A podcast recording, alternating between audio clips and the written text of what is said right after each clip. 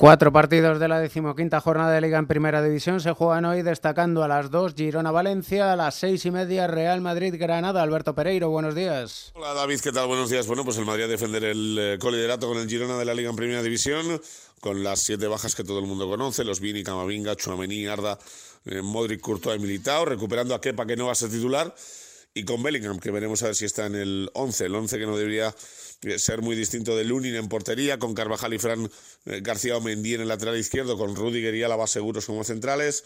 Eh, por delante cuatro centrocampistas, los cuatro en principio titulares, Cross, eh, Valverde, Dani Ceballos y Jude Bellingham, y arriba fijos Rodrigo y la otra plaza para Joselu o Brahim Díaz.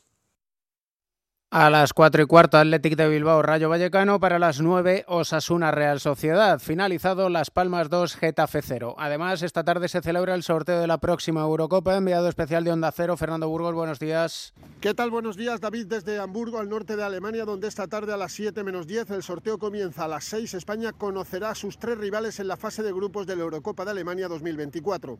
Como cabeza de serie, la selección debe evitar a Dinamarca en el bombo 2, a Holanda y Croacia en el 3 y sobre todo a Italia en el bombo 4.